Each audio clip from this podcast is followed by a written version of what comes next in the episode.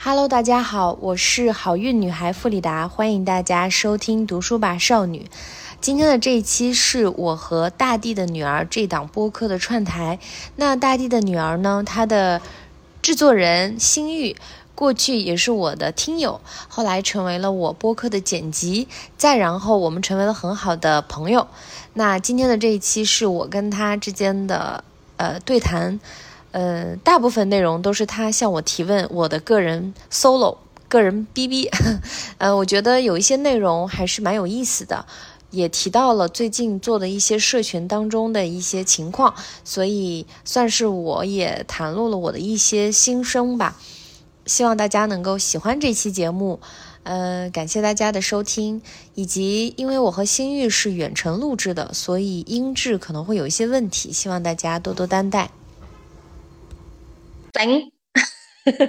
其实我就是最想聊的，还是关于你今天这个突发事件，就是关于你的小号被炸了的这件事情。你聊一聊你啥感受？我看到你还发了一条微博，感觉你还蛮有非常的突然。朋友们，就是我的号，我跟我的用户聊天聊着聊着，突然，哎，这个号说那个安全问题，然后我就一下子就很担心嘛，我以为啥问题，结果说是被人举报了虚假宣传，我都不明白。我都不明白，我这样勤勤恳恳的搞一些个公益打卡，怎么就给我整封号了？然后我就人工申诉了，但是你没有办法去那个回复用户，然后你也没有办法发朋友圈，但你能看到大家聊天。嗯，我就很急，但是在那一刻，我突然又想起了我当初在这个呃北京的家里，我记得我跟你说过。当时 我也小喝了点酒，我记得我跟你说过，我觉得就是我可以什么都没有，我可以什么都不要，我觉得无所谓，就是我可以重新起来，就真的是，我觉得我是那种沙漠里也能开出花那种类型，所以我就没有想太多。但是这个事情发生，它当然是会给你情绪带来很多影响的。呃，我是先我习惯在遇到一个大事儿的时候，会通过写作让自己平稳下来。就先说这个事儿是什么，以及基本上是劝自己。然后你会，你你看我发微博的那个长篇大论，你会觉得这事儿在我这儿已经翻篇了，我好像很看淡这个事情。就是我的微信小号被封，因为我微信小号有三千多个听友，然后呢，每个听友有跟我很多的这个互动留言，我都很珍惜这个东西。我的我的我今天写下来，其实是大概是有两个意思，一个意思就是觉得也很神奇啊。我今天中午正好在跟我一个程序员朋友聊天，我说。其实我很想做一个自己的平台，就这平台里就是有我的用户，然后有我组织的各种各样有意思的打卡活动，然后大家有什么东西也可以把自己的话写在上面。我希望这样平台就不要像我们现在用的这个这么多的广告，然后这么多的推销，然后我也可以把我的很多心里话放在上面，因为我现在会觉得我一会儿开着知识星球，一会儿在小鹅通，一会儿又有个小打卡，就很分散。然后又有朋友圈什么的，我还在跟我的程序员朋友聊，我说有没有这样一个聚合的平台？我说你做出来这个东西需要多久？因为我也想慢慢慢慢慢慢开始要组建团队做一些内容嘛。嗯，正聊着这个事儿，他还跟我说你干嘛？你就买别人的服务就好。现在有很多做的很成熟的，但我还跟他说，我说但是别人的还是别人的，怎么样？虽然做自己的，其实手续啊申请。是需要很多困难的，但我我不知道为什么我今天就有强烈的我要做自己的平台这样的一个想法出现，结果没过多久，哎，我的号被封了，我就更加意识到一件事情，就是我必须得做自己的平台了。就是当你在别人的平台，你就是寄人篱下，你就是不自由。哪怕是微信这种很大的，你看我莫名其妙的也被封了，我又不是微商，我又不搞那些乱七八糟的东西。就让我感受很不好吧，然后，但我还是写了，我觉得这应该是被举报了。但我就觉得这个是商业的一部分，这是市场的一部分。就是你不能因为今天你要开始做内容了，你就觉得黑粉不存在，不可能，就黑粉一定是存在的。呃，没有理由说一个 IP 是永远被人夸的，它一定有很多人在底下被骂，或者是有竞争对手，或者 whatever。也可能最近我朋友圈发了很多我跟用户之间很好的互动啊，他们给我写了很长的话。甚至现在有用户给我送礼物，你知道吗？说要给我送特产什么的，还有寄明信 片。给我寄他们自己的话什么的，我都很感动。嗯，再加上我这个数据可能最近还不错，然后就发出来了。然后就遇到这个，你你第一反应会觉得啊，这么快就有人开始要搞你了吗？第二个你会觉得，你对你的用户应该还好，唯一有那么一两次群里有人说不太好的话，或者是发广告，然后或者是有人找我聊什么事儿，然后我维护了别的群友，我维护了大部分群友，就就就拢共也就发生过那么两个小事儿吧。大部分群友我对他们还是很好的，他们也给我的反馈是很好。我在想。为什么会有人举报呢？就很奇怪。嗯，但是我觉得这个是公平的，就市场一定是有，就是你看，我常常教大家，我说我们其实要学会看到一件事情的全局，就是你在，比如说你在恋爱的时候，你要知道两个人进入亲密关系就是会有分手、吵架、冷战，甚至可能 PUA 这种情况都可能出现。包括你进入婚姻，也可能会出现家暴这种很严重的行为，你不能就是不要温和的走进那个良野，就是你不要觉得好像所有美好的东西都会发生，你才走进去，而是你要把好的和坏的在你脑子里都过一遍，然后再进入一段婚姻、一段关系一样的。包括我做这个，我既然选择去发声，选择去聊我的故事。那我就要做好准备，有一天会遇到抨击，或者是出现账号被封掉这样的情况，我就很坦诚的写下来了。后来写到最后，我还意识到一件事情，就是这个事情可能是我对我自己的一种底气吧。我觉得今天可以，我可以没有微信号，甚至哪一天读书吧少女这个节目也可能消失，或者我的公众号不见了，我的 whatever。我就觉得，当我有一天不能去录播课的时候，我还是可以去写作；我有一天不能去写作的时候，我可以去直播。我直播不行，我就搞视频；视频不行，我又扣画连环画。不管怎么样，我一定能找到一种方式去表达我的声音。然后我也相信我的声音能够吸引跟我同频的人。可能这些人不多。我的要求从来不都不是我要成为很大 V，而是。我做的这个事情，到底今天有没有人真的过来给我写很长的一段话，说你这期节目真的很好，尤其是他过一段时间过来跟我说，我过去本来是怎么样子，但是听了你的话，我受到了一些启发，我现在尝试做一些改变，并且我在往变好的路上走。我觉得这个可能对我来说是更珍贵的，哪怕世界上有一个人过来跟我这么说，我都会一定会找到一种表达方式去为他表达。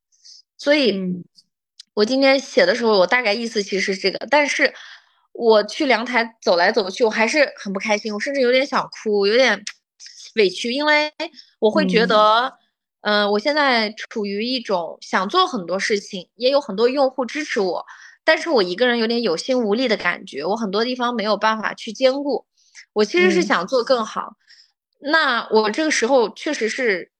需要一个团队，至少是一个小团团队去帮我做一些事情，然后我就会觉得这样的时候你没有一个人可以拿主意，就是不管是你账号被封了，你没有人可以商量。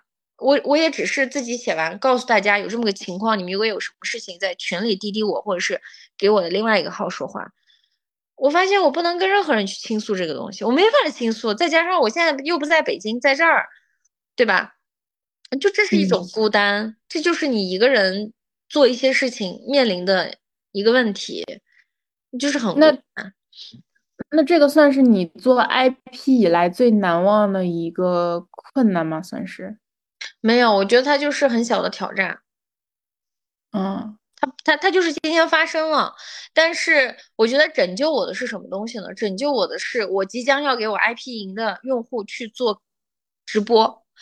大家确实在做社群的时候遇到了问题，我确实有一些我总结的经验要告诉他们，我得花一个小时前去梳理，我没有时间去伤心，我甚至其实有一秒钟想过我要不要把今天的直播拖延到明天，可是后来觉得不行，就是，嗯，我既然来到万宁，就是要重新开始自己的这些，我要把我过去没有承担的责任承担起来，那就意味着。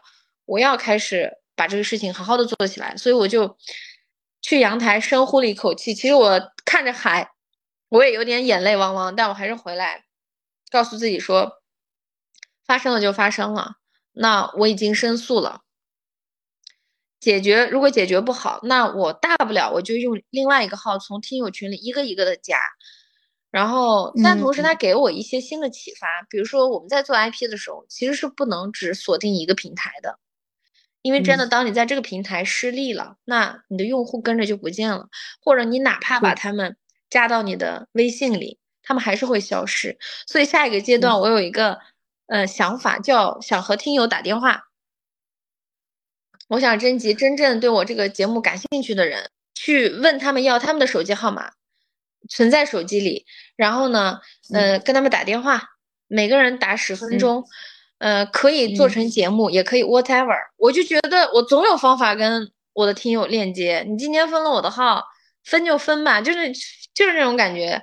所以我就回来深吸一口气，拿出我的 A 四纸，开始想，我如果今天要给大家分享社群的东西，我要怎么分享？其实，在分享之前，我其实也想，我本来想着去翻阅一些我过去报过的一些关于社群运营的课，后来我就把这些全关掉了。我觉得不，我不要再说别人的东西，我要说我自己的东西。就像我做内容，就像我要用自己的方式，我哪怕我用电话跟用户聊天也是可以的。我要用我自己的方式，就是我已经厌倦了用世界给我的答案，我要自己找答案。然后我就这个直播。很顺利嘛，直播的最后，我其实也分享了很多，包括给你也一顿输出价值观，对不对？我说我们对用户是吧？我提到了这个男女性别的问题，我说我们应该无差别的对待我们的听友，把每个人当人，就是我说了很多，算是积极的这种对社会的一种很积极的一种价值观的传递吧。啊，果然挂了挂了直播，我发现 这个小号这个申诉成功了，解除了，所以我就那一刻觉得哇。就是这个世界就是一报还一报，就是你真的在很认真的做自己的事情，然后再去抒发，呃，真的再去做好事儿吧。你看，然后我的小号恢复了，我最开心的事情是什么呢？嗯，你看这个吧。啊，天呐，好长的私信。对我每天都会收到很长这样的私信，这个是我觉得小号对我最大的价值。我不在乎小号有几千个人，但是我在乎的是。我有听友通过，因为我没有办法用我的大号加所有的人，对吧？那我有听友加了之后，然后通过这个跟我说很多心声，因为他们很信任我，愿意跟我说很多心里话，这个是我非常看重的。所以我觉得我失去小号，我更在乎的是这个点。但是我后来又想到别的方式，所以我就觉得也还好。所以等于说，你的听友们在你目前这个人生的阶段，对你来说是非常大的动力，支持你继续做很多的事情。我觉得我的动力是我自己。我觉得我们要坦白一件事情，就是当你有一天听到一个 IP 说我是为了全天下的什么人做什么事儿的时候，要很谨慎。我个人认为，我们做事情还是为自己。就是举个例子，比如说今年新玉你要过生日。啊，我这话是说太太真实、太接地气了。嗯，就是比如说你今天要过生日，新玉，嗯，就是我要给你准备生日惊喜。我看上去好像我是在为你做这件事情，但是这件事情的本质是我是为了满足我自己的愉悦感。对，是的，我满足我的一点点虚荣，或或者就就像我在跟你聊的，对吧？我说现在人很很，就是我说会有一些人在做播客的时候有一些拧巴。我今因为今天还有一个很年轻的小妹妹问我，说这个播客你觉得怎么样？我说这题目不好。我说你说常听，我都不知道这是哪儿。她说啊，这是福建的一个地方。我说亲爱的，那你就应该用福建。然后呃，我就看他发了好多期节目，但是订阅量个位数，那这就有问题了。就像我今天跟你说的，我说呃，我说呃，如果说你做节目，第一你是为了。保存一份记忆，那你不用把它做小宇宙里，你不用坐在喜马拉雅上，你就给你的朋友打个电话就行了，你都不用录音。如果你说想老了之后有东西回忆，那你就留在你手机里，那不是更好吗？你为什么要浪费时间？嗯，选选一个题目，然后画一个 logo，写介绍，每一期还要录录，录完了还要剪辑，你累不累啊？就是我们要承认，我们内心首先有欲望，叫做。我想做一个节目，表达我的声音，可是这个背后是要被更多人听到，要有更多人喜欢我，因为这个，要有更多人因为这个东西受到影响、受到鼓励、受到改变。那这个背后可能就是，你如果要为了让更多人听到，那你进每一个平台，你要按照平台的游戏规则来。然后再一个，我觉得它还有一个作用，就是我总说，如果专业的人、价值观正确的人，呃，就是积极向上这样的人，躲在角落里，或者是按照他自己很自嗨的方式去发声，那那些价值观混乱、搞人设。啊，去呃呃，不能说欺骗吧，可能就是误导更年轻的年轻人的人，他们就会大张旗鼓的出现在这个市场上。那到底我们什么时候才能听到一些真心话，听到一些真正对我们有营养的、有价值的东西呢？这也是你作为一个发声者你的一份责任，所以你就不得不按照平台的游戏规则。是的。就是你这么思考，你心里的那个别扭劲儿会少一点，因为你一想到，我举个例子，你一想到今天如果有一个很年轻的弟弟妹妹，他们来找到你，然后那个就是他们急切的需要认可，然后你这个节目可能通过你的故事表达了这份每个人要为自己感到骄傲、认可的这个点，嗯，但是因为你标题不好好取。呃，很自嗨，然后呢，你宣传也不好好宣传，那这东西就石沉大海了。嗯，然后这个时候他碰巧又听到另外一个所谓的网红或者是大 V 说了一些莫名其妙的话，让他更质疑自己了。那，你你你这样子换位思考，因为为什么我对这个东西有很强烈的想法，就是你看我的听友群里，大家说什么我都是鼓励大家，你其实很棒，因为我觉得现代人缺的就是。他们看不见自己的优秀，看不见自己的好，因为这是整个一个大环境下，大家又卷，竞争又大，所以你看我的社群里有初中生进来，真的。当你的听友当中出现更小年龄的人的时候，你就更要谨慎的表达，你就更要去注意你，因为你真的在向更年轻的一代输出价值。我不可否认，确实世界上很多地方在受伤害。我觉得很多社会问题也很难解。我每次看到很多社会新闻、民生新闻，我也觉得很痛苦、很难解。可是我还是愿意做那个，啊，我给你举个例子吧。我举个例子，大家就知道了。有一天，我的听友群里有一个男孩子说，这个他很不好意思加听友群，但是他后来还是加入了，因为他觉得，呃，他想了解一下女孩子的想法。因为他那段时间正好有一个心仪的女孩子，他有时候不知道怎么跟她沟通，甚至是他也想知道女性现在的一些想法是什么样，他觉得很棒，然后他也想未来能够更加的尊重自己的另一半。我那时候很感动，我记得，我记得当时好几个人把他的对话截图发了朋友圈，我都有刷到。这就是小小的一点点意义吧。可能有的男孩子他确实不懂。那在他更年轻的时候，他提他有这样一个社群的氛围，告有很多姐姐们告诉他，哎，女孩子其实这么想的，那是不是某种程度上也帮了他和他的另一半之间的关系？那可能他的另一半因为他在我们这里受到一些这个呃熏陶，那可能对他的另一半更加的尊重。这是不是我们对社会做出的百分之零点零零一的贡献？所以我就觉得。你看我听友群里还有也有很多男孩子，然后再一个从一个做内容的角度来说，真正好的内容不应该分性别，不应该分年龄。如果有一天你的内容能够被女性喜欢，也能够被男性喜欢，你想你让一个，我常常想，我一开始很惊讶，我为什么会有男性听友？你想作为一个男性听友。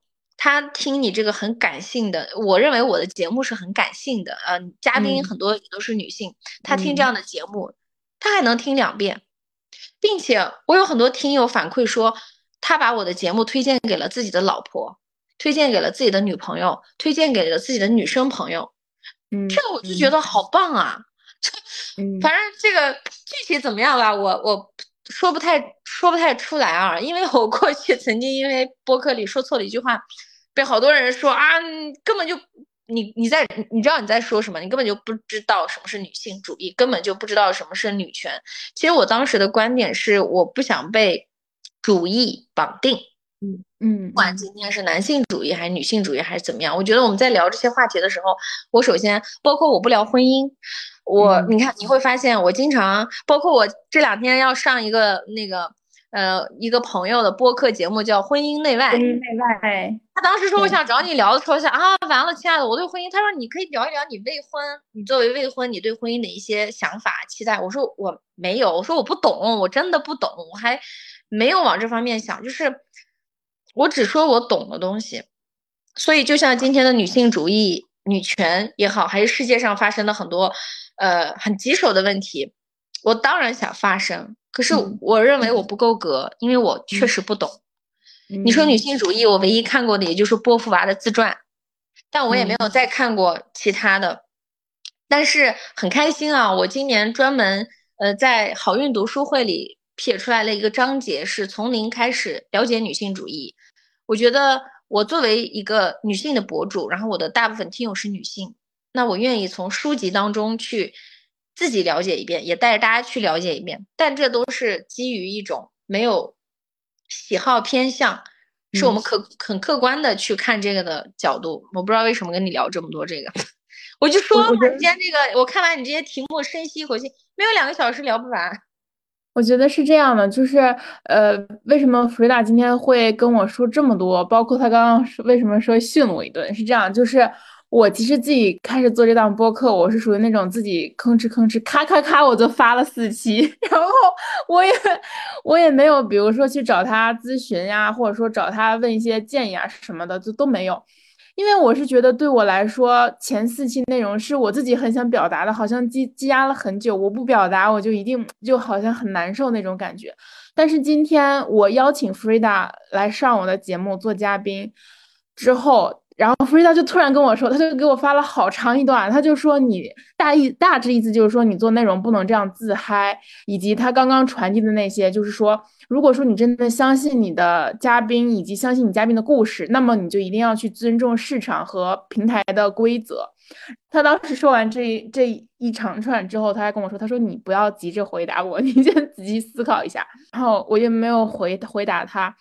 然后我自己就是绕着我公司旁边有一个小公园，我就边晒太阳边散步。然后我当时就想这件事情，想的我妈呀，就是又哭了。我也不知道为什么想到这两眼汪汪，因为我心里是觉得，我确实觉得我的嘉宾们的故事很好，我自己的节目很好，它很有价值，我希望被更多的人听到。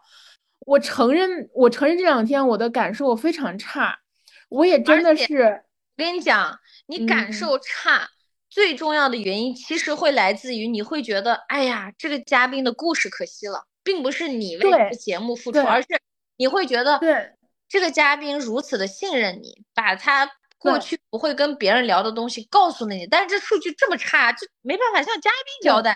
我特别懂你经历过。因为你现在也已经是一个媒体人了，嗯嗯，你要考虑你的受众是谁，以及你受众为什么要听嘉宾的故事，就是有的时候每一个人爱上的理由是不一样的，嗯，就举个例子，比如说我谈了一个看上去不咋地的男朋友，我所有的朋友都会在心里想，弗瑞达怎么跟这个人谈恋爱了？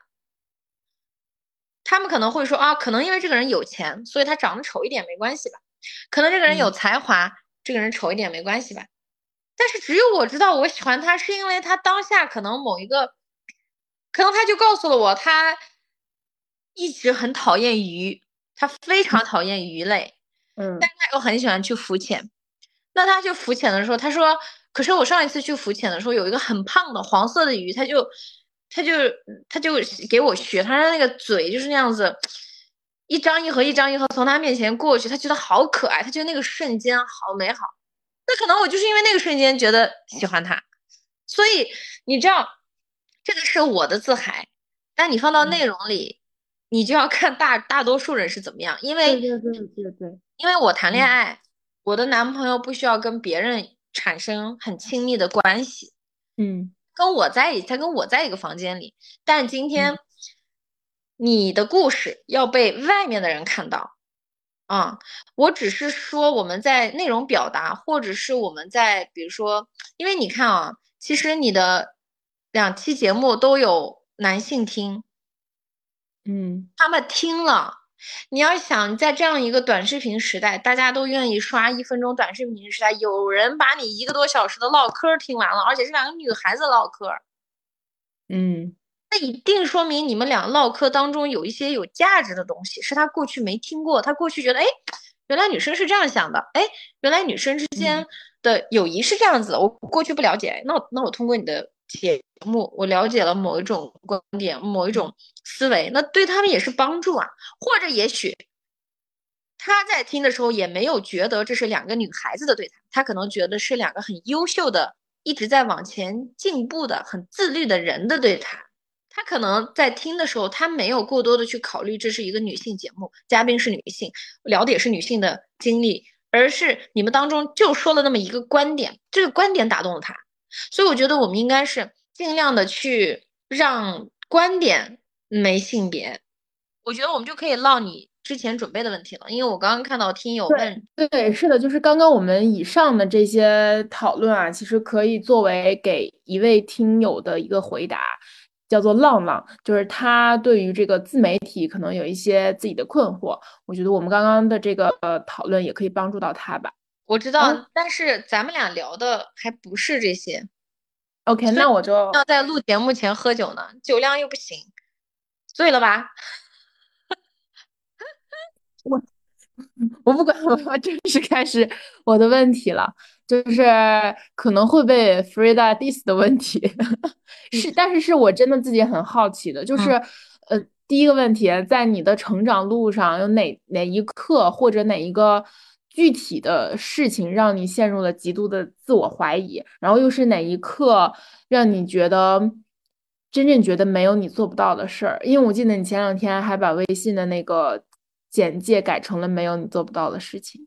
我又改回来了，你又改回来了，对我看到了，我感受到了一点点张扬。你看，这就是老老年人跟这个年轻人的区别。年轻时候我可能就不改，嗯，老了之后我就，嗯，我先讲一讲极度自我怀疑的。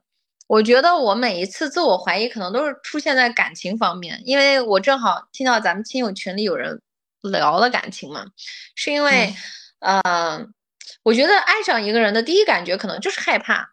就是自我怀疑，你会觉得啊，他很好，你因为你因为他的闪光点爱上他了，你觉得哦他好优秀，他很好，你再反观你，你觉得你好像哪哪都不行，尤其是在你表现出来，或者是你自己感受到你对对方的感情超过于他对你的感情的时刻，是我们最容易自我怀疑的时候。那我觉得极度的自我怀疑，可能就是出现在我有一次长达两三年的。呃，暗恋吧，嗯，就是在这个这场暗恋当中，我感觉我被伤的体无完肤，就是那种，我就觉得平时是那种男生可能觉得我高冷，但是我在这个人面前就很很没有自尊的感觉啊。当然，我觉得这词儿也说太大了。就比如说，我可能会喝多了才敢给他发信息呀，然后或者我会夺命连环 call。我现在去想这些行为，我都觉得其实很不成熟。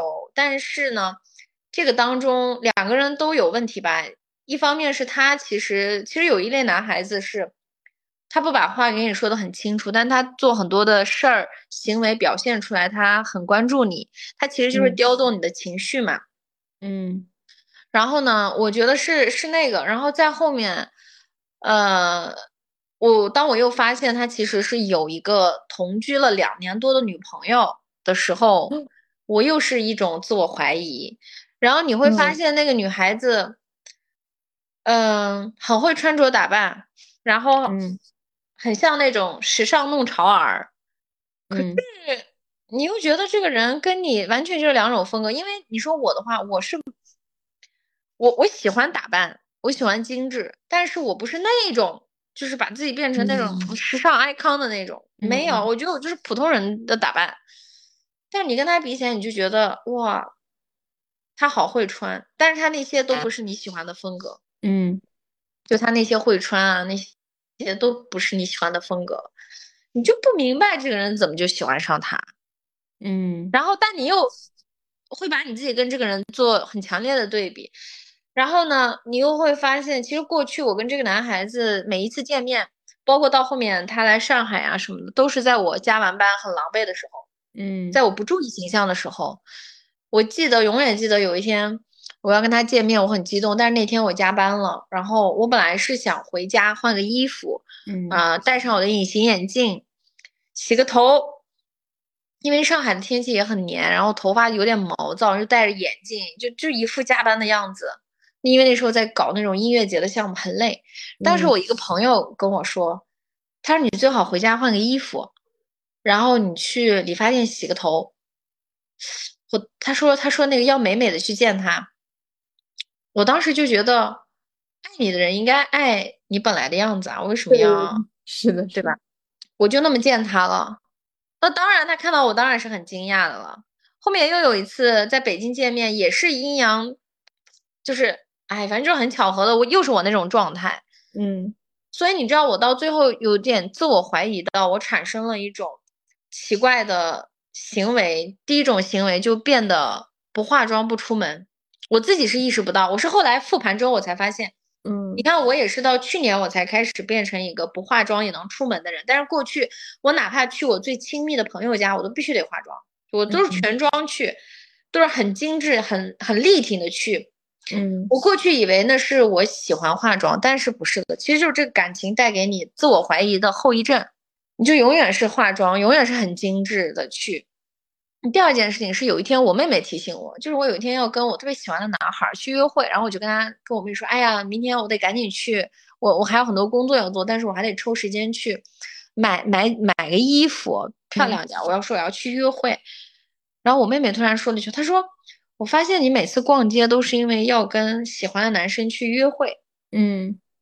然后我就发现我确实是这样子，我平嗯时是不会去逛街、逛淘宝，没有，只有我发现，OK，我要去跟一个我喜欢的男孩儿约会了，我会去开始逛街，然后成套的搭配，这个很奇怪。一个月就融了呗。对，我过去没有嗯意识到，其实是他这句话点醒了我，我在反思，然后我就打开衣柜看了一下我每一就是那种一套一套的，比如说跟鞋子、包、上衣、下衣一套搭配，甚至我可能为了这个搭配，我还会墨镜儿也是不一样，就是嗯，发现我好多那些套的背后，我都想起了某个男生的时候，我很崩某一，个人都能对上号。某都能对上号，我很崩溃，我就觉得 Oh my God，就是你，你看，这就是你过嗯。去这段失败的暗恋带给你的烙印，因为你在过去几年都在自我怀疑，你就嗯。永远觉得自己不好，嗯，然后导致的后遗症。所以我觉得具体的自我怀疑的事情应该是这个，因为我在事儿上很少会有自我怀疑，就是在工作、在技能，因为我始终觉得事儿都是好解决的。那你刚刚说你是去年，哎，是卡住了吗？就是你刚哎刚说你你是去年开始不化妆的，那是怎么就发生了什么呢？就是你过了三十岁之后接纳自己了呗？你知道我跟这个男生的这个，真是来回剪不断理还乱的那种情绪，都到我，比如说，哎，反正到后面都是有一种莫名其妙，就是加了删除，反正就这种事情，我现在都不想回忆了。我觉得我当时也是很没那个什么，我是到三十岁生日之后吧，是那一刻吗？是三十岁生日的时候，我有三个好朋友从不同的城市飞来三亚哦给我过生日。然后呢，他们本来能来，我就很惊讶，因为那个时候首先口罩原因，对吧？然后他们每个城市，然后第二点是大家都在上班儿，我的生日还不是这种周末，是上班日，而且这上班日其中还有一个朋友的呃姑父去世了，刚从嗯葬礼回来。嗯但我发现大家都很关注我三十岁生日，每一天都在问我嗯你怎么过，然后我北京的朋友也问我，导致我就那时候有一点点，嗯，就觉得啊，你越这样问我越那啥。后来我有天就想，算了，我自己一个人去海边过生日吧。我还记得那个时候是北京疫情是很严重的时候，嗯也不是很严重，就朝阳区有这个病例，我就觉得不管我要去，然后我就去了。去了之后，当然就是这件事情也给我带来的困扰，就是我每天都得做核酸，而且在三亚，我做核酸的地方每一次都是二三十公里，很远。因为几年前嘛，然后当时我决定了去海边之后，我就告诉了我的朋友，我说，嗯，我想来想去，我决定去海边过我的三十岁生日了，哪怕一个人，我说我订一个好一点的酒店，我自己一个人过一下。然后我当时一个好朋友说，好，我陪你去。我到现在都记得他们聊天记录。我说真的吗？他说走，真的。然后他说把你航班号给我，我就给他航班号，他也就订了票。又过了一会儿，我最好的朋友他现在在西班牙，他其实那时候是因为他家人葬礼刚刚结束，从新疆过来。我委婉的跟他说，因为他是那种每年生日都会飞来北京见我的人。我当时是是想跟他表达说，你不用担心我的三十岁生日，我已经搞定了啊，你就安心的陪家人什么的。然后他就说没事儿，我陪你去，我就当散心。其实他没有要散的心，他不需，因为他他在深圳天天都能见到海，天天去惠州，他他不需要像我一样要特别去一个很热的地方。然后过了一会儿，他跟我说另外一个朋友，他说安娜也要去。我说啊，他不是在参，他不是马上要参加那个，他们当时要参加这个国博这个博览会，他们公司很忙。嗯，他说没事儿，他应该他应该没问题，就是这些朋友也没有给你压力，就是。就是有一种你拒绝不了，然后我就说天呐，他真的也来吗？然后我的朋友说了一句话，他说啊，我现在想想想哭，就很想我的朋友们。然后我的朋友说那个，当然我们都这么爱你，我这个真的很感动。然后呢，我那天自己一个人从北京飞，然后他们是从三个地方，然后聚集在上海飞过去，然后到了也是我先去酒店，然后在酒店待了一会儿，他们就一个一个进来。很感动，然后那两天我们都很快乐在玩儿，然后玩完之后也是这个去，哎，我也想哭。然后玩完之后，那个在我生日的前一天，就说去海边吃个龙虾，然后我去了那个海边，这个乐队在表演，就跟有人求婚了一样，我真的很惊讶。我觉得其实，在三年前这样的场景并不多见，现在我觉得这种还挺多见，但是三年前并不多见，就是。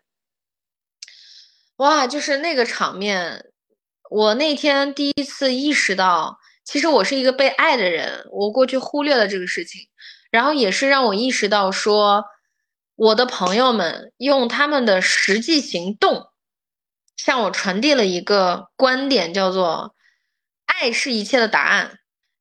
就是因为爱你，他们愿意。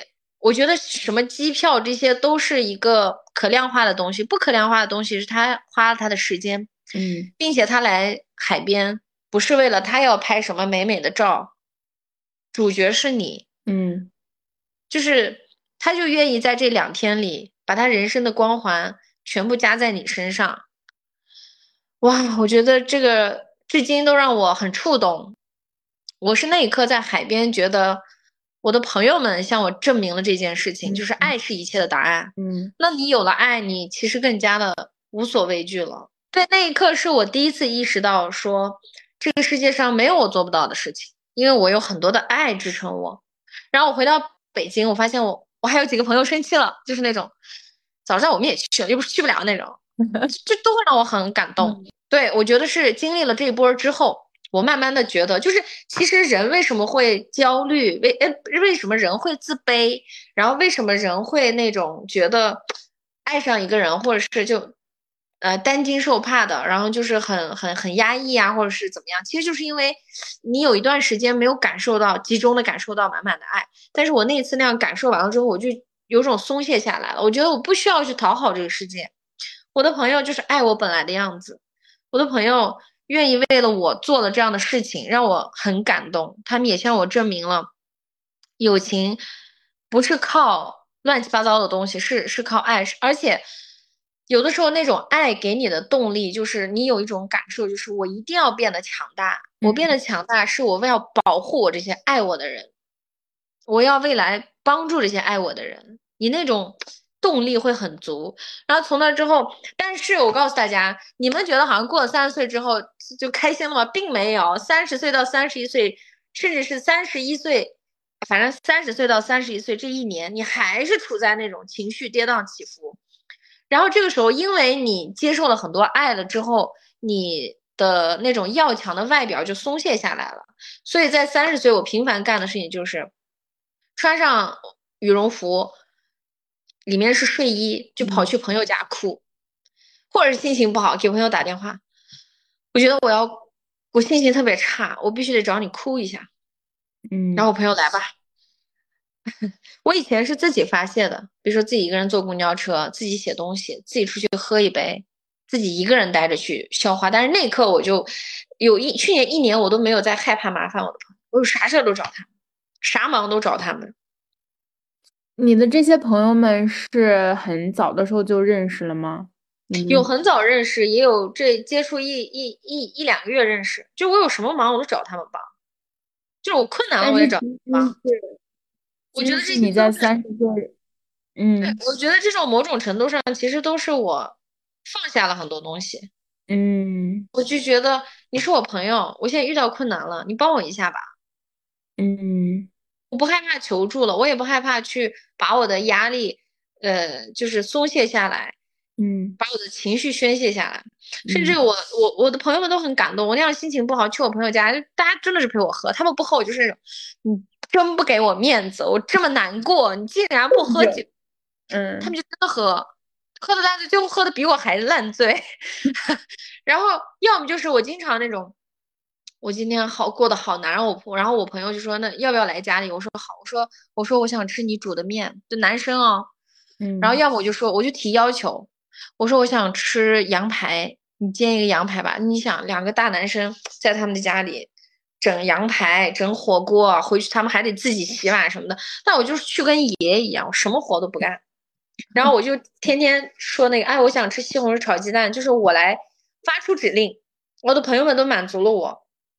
然后包括我有个朋友，有段时间他在减肥期间，他刚刚买了薄荷健康，刚刚开始第二天，我跟他说我失恋了，我说我要喝酒，他说来吧，然后我去他家里。他又大吃大喝，破坏了他的计划。我觉得这些都是很宝贵的。就是你的朋友，不是说你的朋友那个当下陪你，就是你要知道他陪你，他是付出了代价的。因为我们已经不像大学时代，我们的成本好像很低，对吧？心情不好，大家去 KTV 里喝喝酒，呃，第二天睡一觉，年轻，新陈代谢又好，你喝一顿酒无所谓的，对吧？第二天六点起来照样能上班。但是现在我们都是三十多岁。都有很多的压力，生活的压力、工作的压力、情感的压力，在这样的情况下，对方还能说 OK，我陪你喝一碗，那你觉得第二天他们的工作难道不会受影响吗？肯定会受影响。所以这些都让我觉得，我觉得是我的友情极大的接住了我之后，我开始，比如说要跟男孩子约会，我就开始穿运动裤去了，也不化妆，甚至我去年其实遇到很心动的一段感情，也是家人介绍的，我也。不收拾在他面前，我是经历了这一波之后，现在我又重新有了一种想法，就是比如说要跟一个男孩子，比如说要约会，对方想约会，我可以跟他说，我们出去吃个便饭吧，就是喝咖啡吧，不用整晚上，或者随时聊。然后我心态也越来越好，就是对方问什么我回答什么，我没有任何觉得说，呃。为了讨好对方而去说一些他爱听的答案，因为我认为我某种程度上还是有有一些聪明的，有一些想法的。毕竟抓骂也经历了这么多，你大概知道男孩子爱听什么。但我就会直接的。我突然想到上次我去三亚找弗瑞达玩的时候，弗瑞达给我讲说他跟一个男孩子算是 dating 吗？然后就白天见一面，然后晚上分分开的时候，弗瑞达说：“好，我走了。”然后弗瑞达就真的下车了，然后留在那个留在那个那个男生一个人在车上错愕。对，哦，我太困了。那是我去三亚的第一个呃约会对象吧。其实他也很不容易，从很远的地方开车过来带我开车去各种地方玩。但是我那天太困了，我可能是因为吃了感冒药，我特别困。而且他带我去听了个民谣，我直接就困到更不行。因为其实那天我们俩是约好，我们去我家那边海边的酒吧里，就是喝点酒，然后因为我那边我家那边的氛围很好嘛，聊聊天什么的。因为我们白天一直在去景点，都没有机会去聊天。嗯。但我那天就一路车上就在睡觉。嗯。然后本来那天要去什么放烟花、干这个干那个都没事情。然后我到小区门口，我就跟他说：“我太困了，我先上去睡觉了。我说谢谢你今天带我玩儿，你注意安全吧。我就走了。我现在还记得他的眼神，但是我就觉得我的现状就是这样，我没有说这个假装怎么样，我就是很困很累，然后我不太会去委屈我自己了。如果你因为这个东西以后不理我了，怎么样？那不理我吧，我甚至都懒得去再把这个男生删掉啊，都不做这样的就是行为了，就跟过去比起来已经有很大很大的变化了。但是又比如，比如说我，比如说最近最近的一个 date，是可能他呃，比如说他如果说那个呃，我现在比如说在什么什么地方，要不要来一起玩？那我就好啊，走去。嗯，然后我也不用特别的打扮啊什么的，我去了就很轻松。我的就是我现在做很多事情目的性更加明确了吧，所以就而且我不贪心了。我以前是很贪心，我得到了 A，我就想得到 A 加加；我得到了 A 加加，我就想得到 A 加加加加。我现在不贪心了，我对每一件事情，我几乎对我做的每一件事情都欲望都只有一层，我觉得那层满足了我就可以了，再往上的都是锦上添花。所以我不是特别的那个激动，比如说像我刚刚给你发听友给我发来很长的私信，我不是常常在讲空杯心态嘛，其实就是我接触到的那一刻，我非常的开心，我也会很认真的回复他，但是过了就过了，我不会在明天再想啊，昨天有十个听友，像我的朋友圈里可能会发，呃，有听友给我送画，有听友给我送明信片，那我当下发完了，这份情绪就过去了。就已经是零了，我觉得这也很重要。这个让我某种程度上产生了一种很好的抗压能力。我感觉好像你的这种就是不再追求那种更多的 A 加或者 A 加加加，好像是一种对自己更加的坚定。因为我感觉如果之前是那种永远想要更多的话，本质上是自己内心还是很匮乏，所以想要更多的结果，更多的认可，对吧？是的。然后我也觉得，其实感觉弗瑞达是在三十岁之前，或者说就是临近三十岁，或者说更早，然后就拥有了自己稳比较稳定的社会支持系统。然后我说的这个社会支持系统，就是你的朋友们，就是因为有这种非常爱你的朋友们，所以你才会现在非常的坚定。然后我也想说，就是因为可能现在很多。女生包括我自己，一旦一旦进入一段关系，就会很容易把自己跟外界隔绝开来，就只跟男朋友产生一些互动。我觉得这个是不好的，所以我觉得就是弗瑞达刚刚讲完之后，我会觉得就是很多女孩在你谈恋爱的时候，也不要去就是跟外界失去联络吧，包括结婚之后，我觉得也是。对，这个很重要。下一个问题。哪一刻觉得自己无所不能？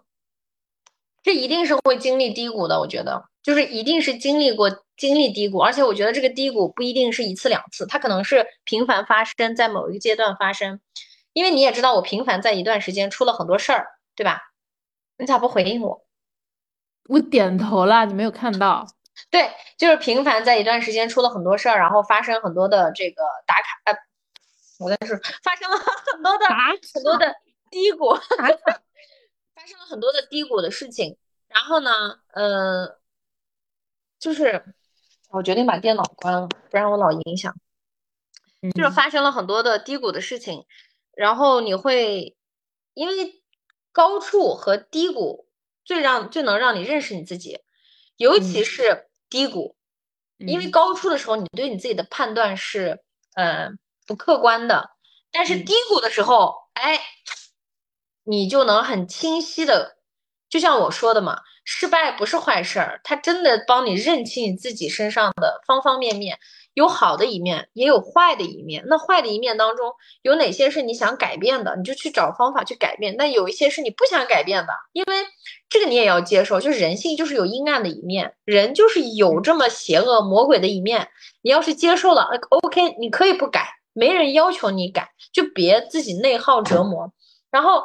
嗯，你一定是有一件事情投入了巨大的希望，但是呢，落空了，并且我发现，其实每一个人真正成长起来，应该是对人性失望的时候，并不是这个事情打垮你的时候。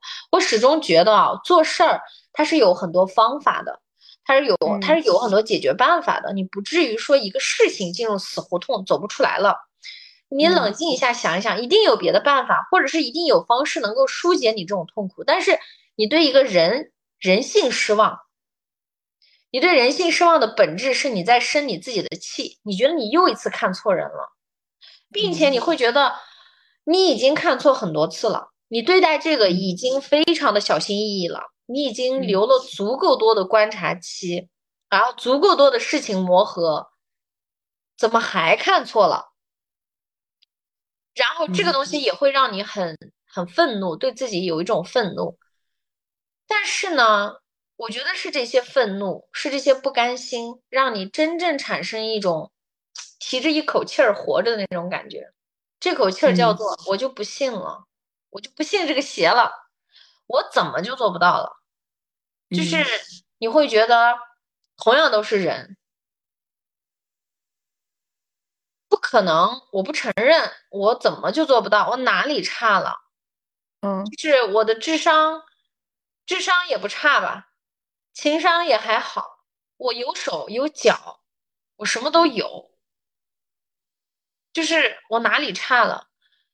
我觉得你内心会有一个这样的想法，然后有了这样的想法之后呢，接着，我觉得给我嗯改变的是，我开始关注更小的个体了。嗯。我不说小人物了，因为我也是小人物。我我觉得其实某种程度上，他们对我来说，对我在我的生命里，他们其实是大人物。比如说，嗯。你在三亚跟我接触几天，你也知道，我很愿意跟什么摩托车司机呀、开摩的的、嗯。做美甲的，嗯，我开始把人当人，我开始嗯。不再对人抱有巨大的光环，就是我不再对我对很世界上很多东西，就用现在流行的话叫祛魅了。嗯你说今天你把一个大明星放在我跟前，我觉得又怎样？嗯我可能只是表面上，或者是跟你合个影，过一下我虚荣的虚荣的那份心，那个瘾。嗯可是真正比起他，我可能今天，比如说像我那天街上偶遇美甲店的姐姐，她带我，其实她的小店里带我逛了一圈儿，我就觉得好感动。我觉得这东西反而更加能影响我，因为我后来意识到，我其实是要真正的活着，真正的活着就意味着你就是把每个人当人。然后，像我去乌鲁木齐的时候，我不是说那个炸石榴的那个石榴哥，嗯我开始更多的观察他们是怎么生存的。嗯你会发现，跟他们比起来，你做的只是脑力劳动，你只是在表达，他们做的是真正的苦，他们是真正的劳动者。虽然说嗯劳动不分高低贵贱之分，我现在嗯反而会想要去看一看这个，比如说，你看我在三亚有几次打顺风车，遇到司机，他们有果园儿，我会问你果园果一一颗火龙果到底是怎么种下来的？为什么你这里有红心火龙果？为什么别的地方是白的？你这红心火龙果嗯怎么种啊？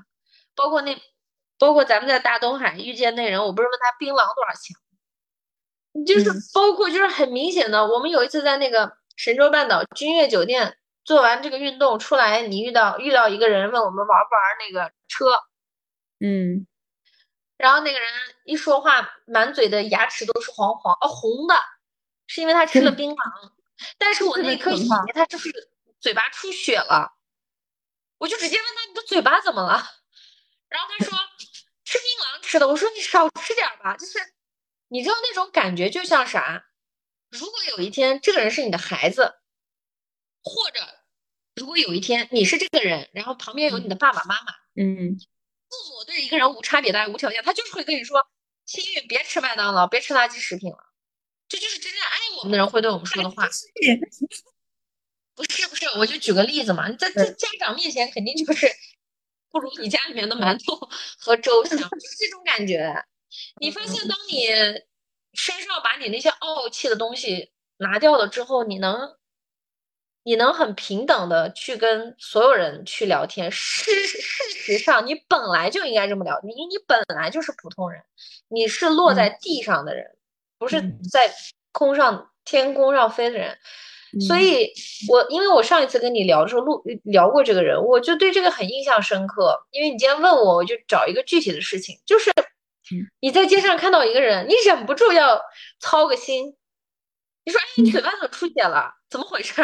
嗯，这个时候你不会把自己当做一个啊，就是对吧？有时候他们吃槟榔，你看我好几个人我都说你别吃了，你少吃点儿，这个不好。然后他们就会给你解释，哎呀，这个生的槟榔和加工的是不一样的。但你知道你学过一些知识，你知道它仍然对身体有害，所以你还是会说一句，那你也少吃点儿，你尽量少吃点儿。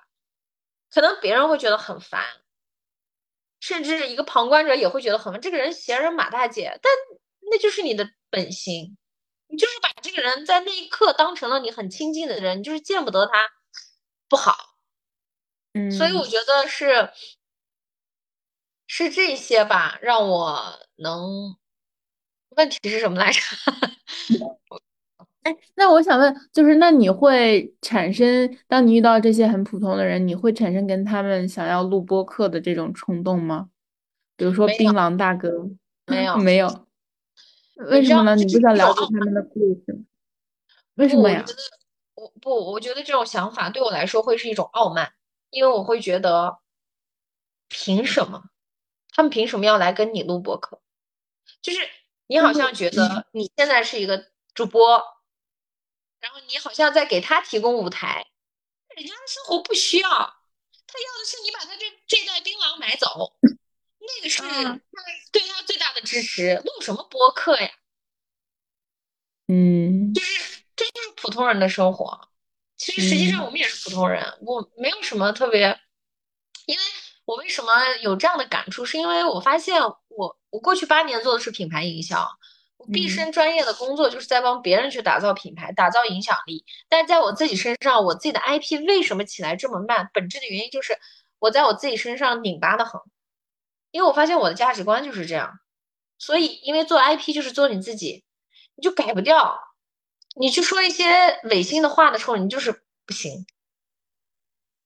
但是你的播客做的却很好呀，因为我开始说真话了，嗯。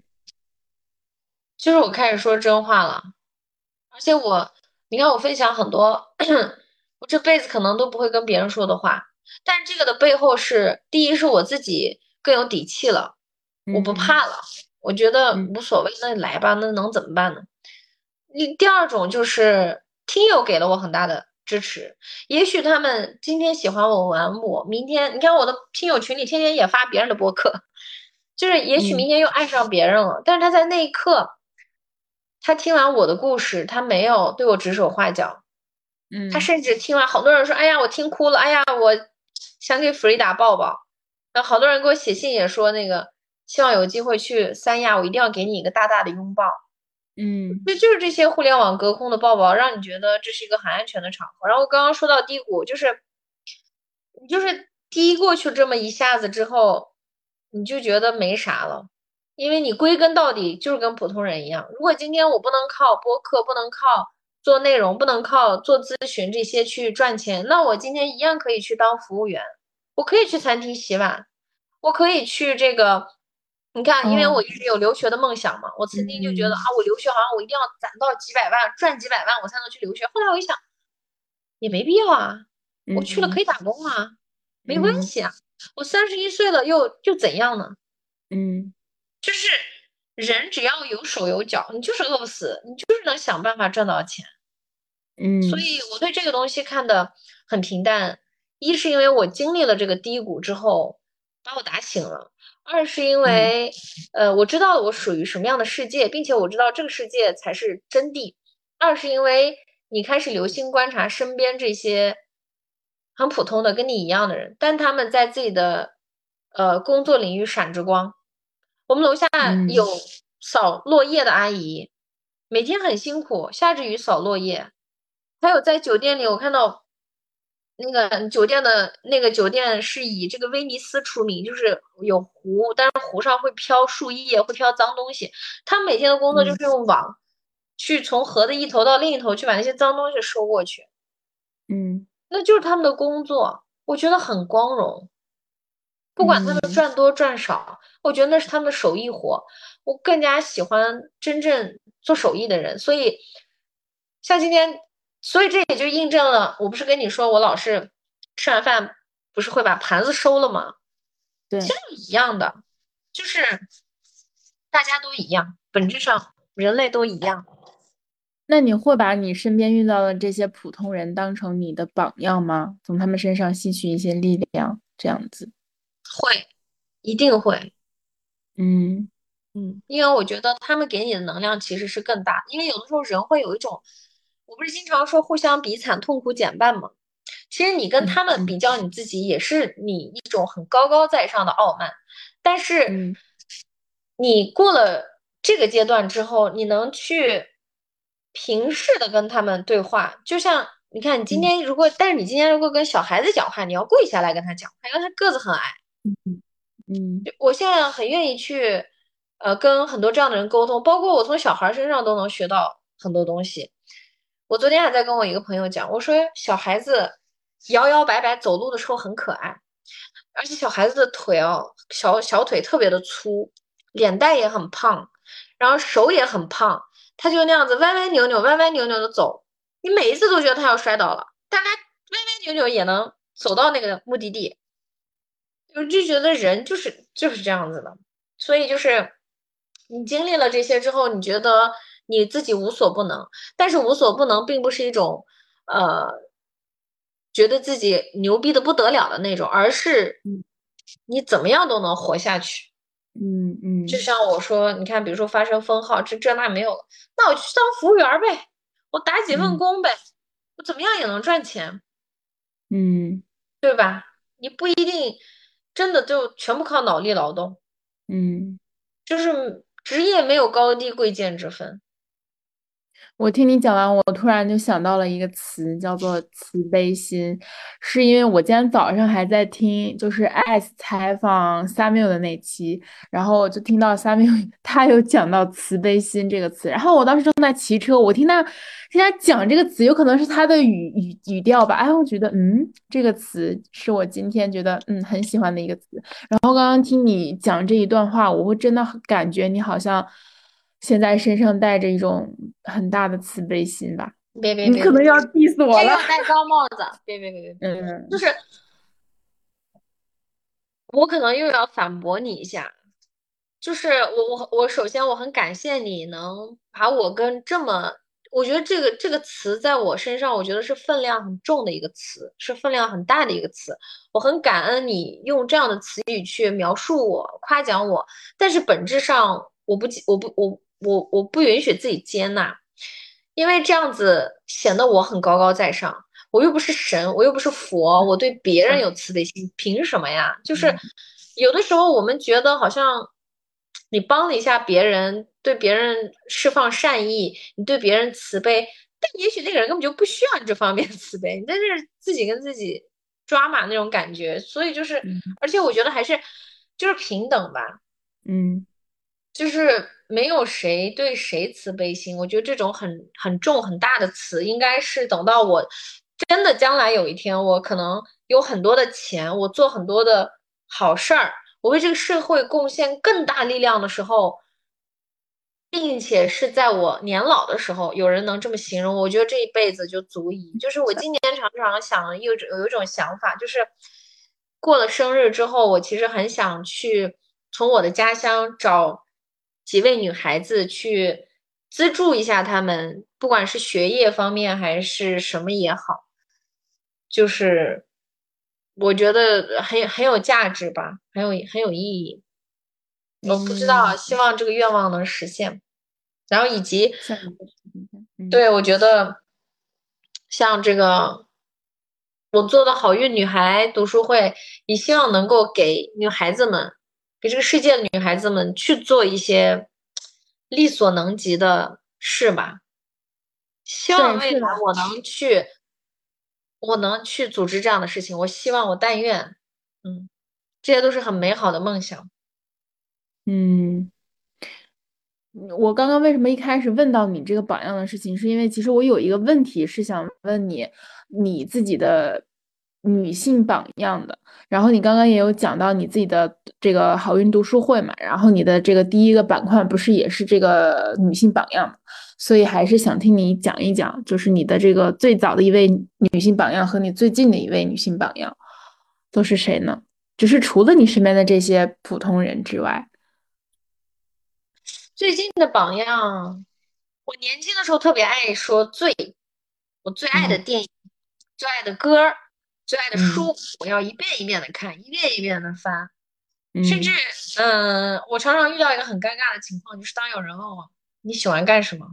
你最喜欢吃什么的时候，我哑口无言。我以前对这些都是有自己唯一答案的，嗯。但我后来有一天觉得这些东西某种程度上限制了我，所以我不再用这样的词语去描述了。嗯，你说榜样的话，我觉得在我成长过程中影响我的榜样太多了，特别多。我的很多老师，我的哥哥姐姐，我的全家人，包括到今天为止我的侄子侄女。就是 包括我跟你聊天，就是或者我跟你，为什么我那天抓马之后还要去机场送你？就是我还是念一份恩，我觉得我还是这方面还做的还行。就是我是念恩的人，我知道你帮助过我，我也知道你是，就是怎么说呢？就是很难得我能，就我觉得，这你也某种程度上也给过我很多的这个力量。很多的这个，因为我觉得我很认真的开始在读书吧少女里，真的去讲真话，聊自己的真心话，去聊自己真诚的经历。其实是因为一开始是端端她从那个贵州，嗯，抱了一束花过来，嗯，让我很惊讶。我就在想，花还能上上安检？对。然后第二件事情是我去了上海，见到艾斯，艾斯很激动。他说：“天呐，你没想到你还要来，你还要来住我家啊！我要给你做饭。第二天开始，我说你别折腾了，咱就点个外卖，赶紧把播客录了。我就按着他的头录播客。嗯，然后他介绍我给他的弟弟，然后我们一起聊天。然后包括后来跟你聊，你也是来了北京，对吧？然后呢，跟你聊，你也是那种聊两句。我记得我们在那个袁姐家聊两句哭。哎，你不知道，我那时候真的是实话，我觉得啊，就是。”你当你跟你的听友面对面，当他们真的抒发他们对你的那种感情的时候，你会觉得哇，原来你，you really did something 那种感觉。我觉得，所以我对这些是很感恩的。我觉得没有你们给我这种如此真诚的反馈，就是在我面前眼泪汪汪那种，我是感受不到。哦，原来我的播客是有这样子，因为过去很多人是通过文字给我表达。那你说文字跟我见到。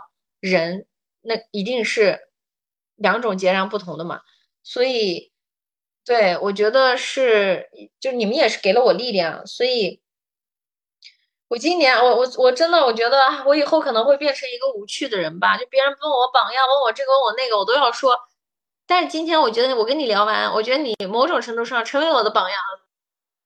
对方可能觉得你说了个废话文学，或者对方觉得你说了一个水话，你在为了客套说了一些话。但是我现在真实的这么这么认为，就是每个人都是你的老师，都有在某一种程度。你看我这两天，尤其是我这两天看大家的打卡群，我真的觉得好厉害。你知道打卡群里有一个女孩子，我知道她最近经历了很糟糕的事情，很糟糕的事情。这些事情放到任何一个普通人身上，早就把她压垮了。但她天天，我觉得我今天好幸福。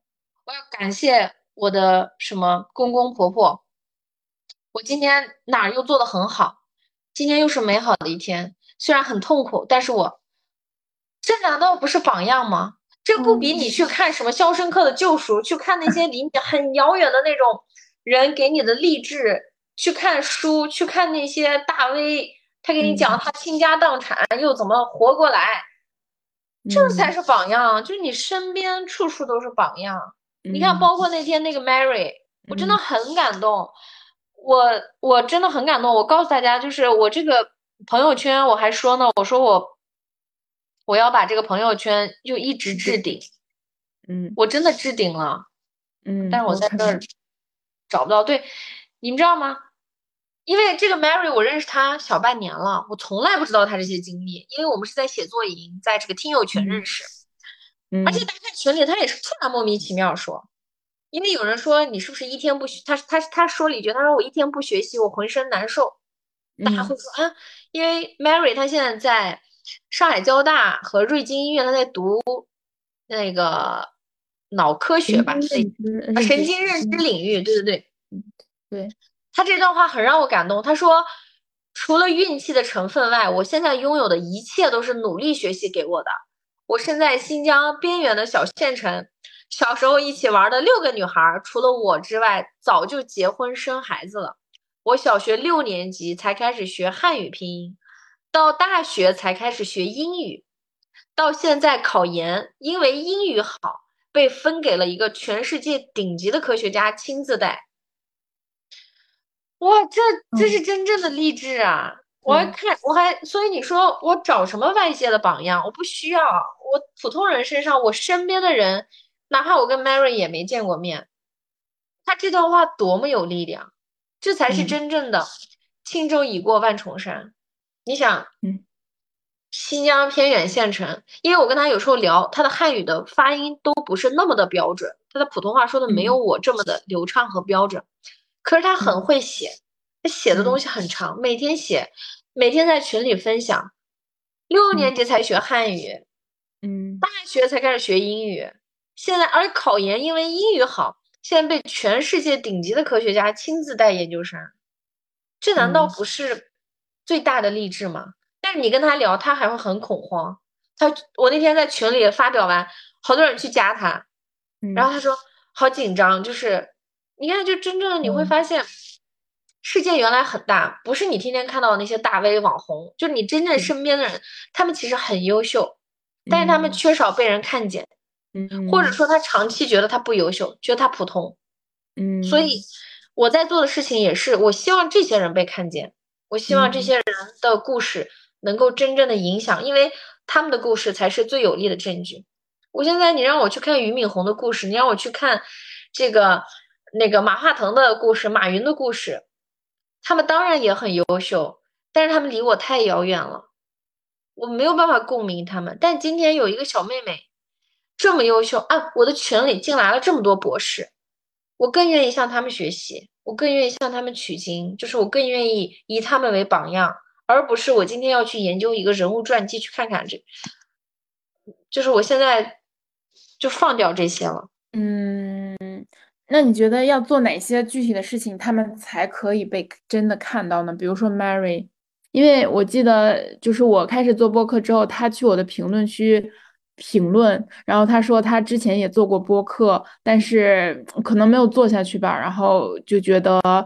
他对我说：“坚持下来很不容易什么的。”然后我就会觉得他其实也是一个很有内容、很有故事的人，但是不知道为什么就是没有坚持下来。所以，我我也会觉得呃有点可惜。然后，我也希望他能继续做下去这样子。我也是在这个层面上，我也希望他能够被看见。嗯，就是那我就是给他们舞台嘛。嗯，我要跟那个女孩了，那个女孩在雅思里去聊了我，聊了我的节目。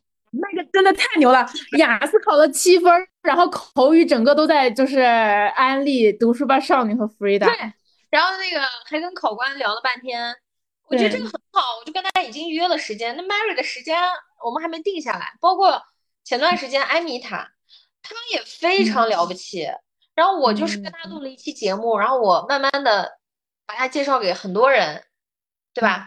然后慢慢慢慢他也打开自己，现在。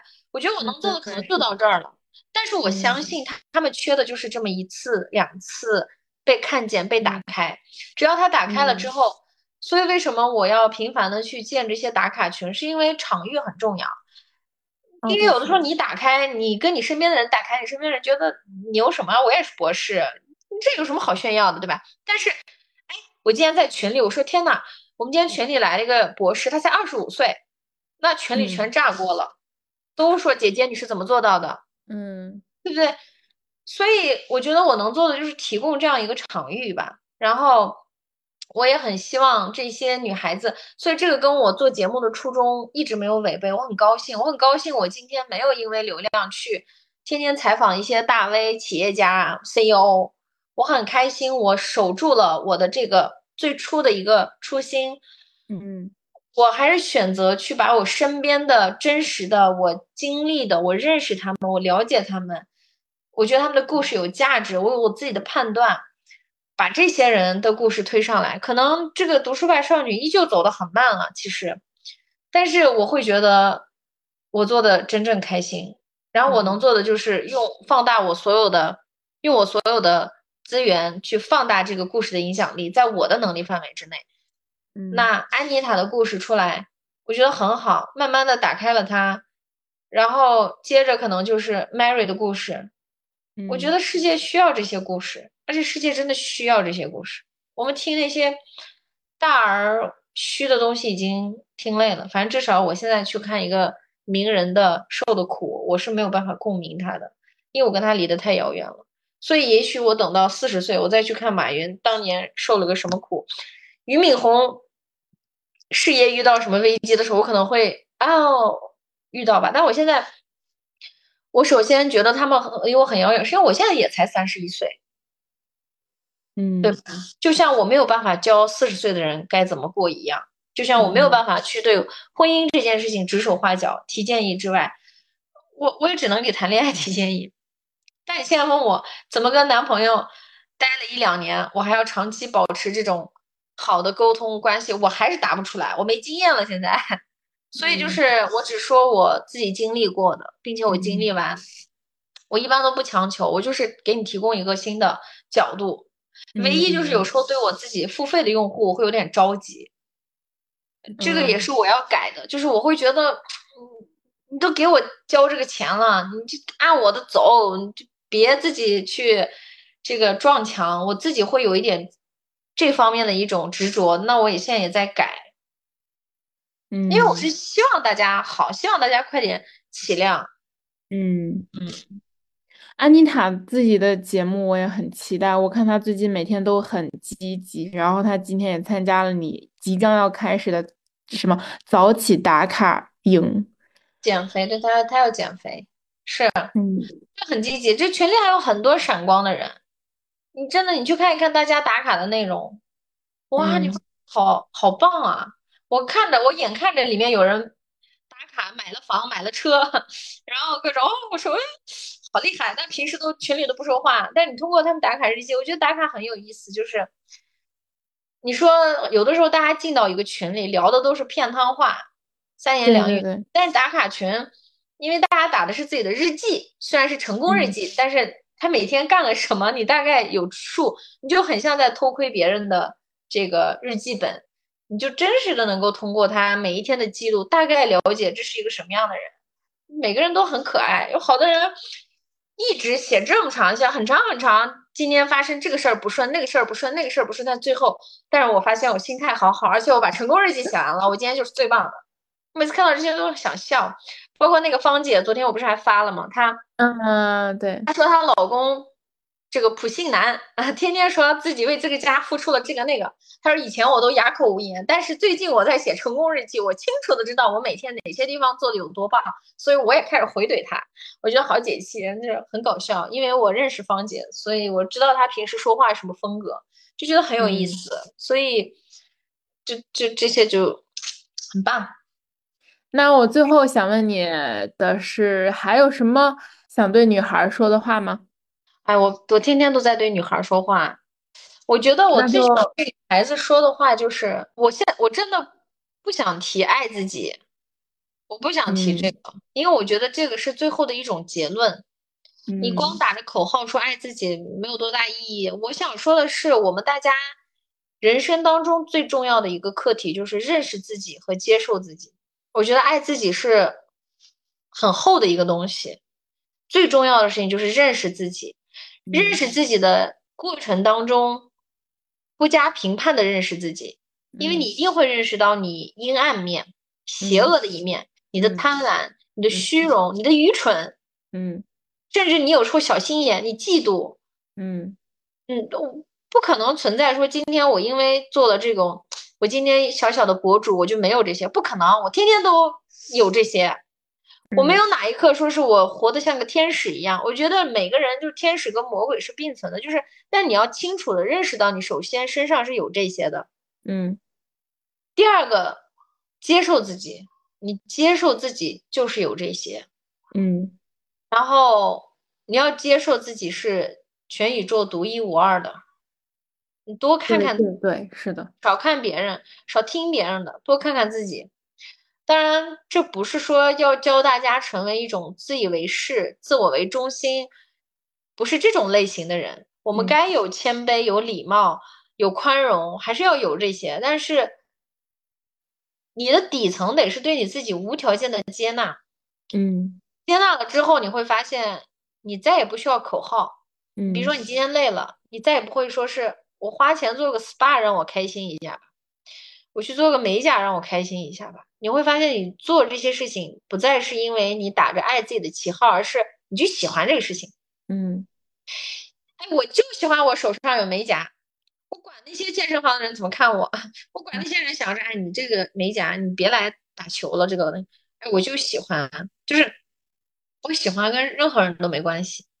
就像我现在，你看我以前频繁染头是因为我有白头发，我现在这个掉色了，我知道有一天我。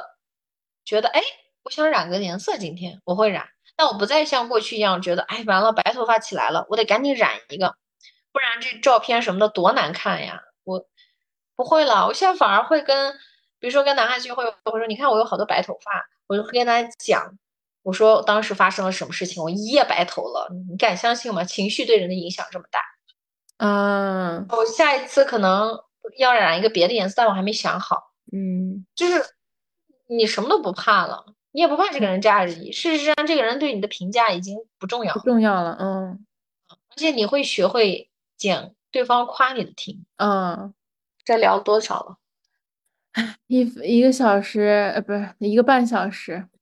我截个图吧，要把时间录出来。好嘞，好，么么哒。等一下。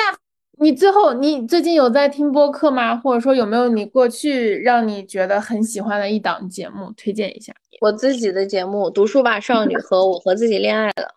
行，OK，那我会把它们放到 show notes 里。然后还有你的这个打卡，你哎，你现在还这个打卡群还可以再参加吗？第二期我还在开，因为太多人想来了，所以我就觉得那就来吧，反正上面有小打卡，上面能看到。他第几天说不需要统计，嗯，我我解释一下吧。我过去很爱听播客，我也很爱看书，很爱去关注各种人。但是我自己在节目里讲过嘛，嗯，我现在的阶段是属于我想专注做我自己的内容，嗯，我学不完，我听不完，我我去听一期播客的时间，我现在更愿意去看我群里的用户每天在聊啥，在这个成功日记里在打什么东西。我如果有时间，我更愿意干这个。然后，呃，我那天在家里听歌，我发现，哦，好久没听歌了，我好开心。哦，是的，对对对。然后，对我就觉得现在就是这样。但我自己的播客，我自己是从来不听的，录完就完了。嗯，行，那今天就先这样。行，感谢心雨，你这期节目我帮你抓一波我的托儿，给评论。感恩的心。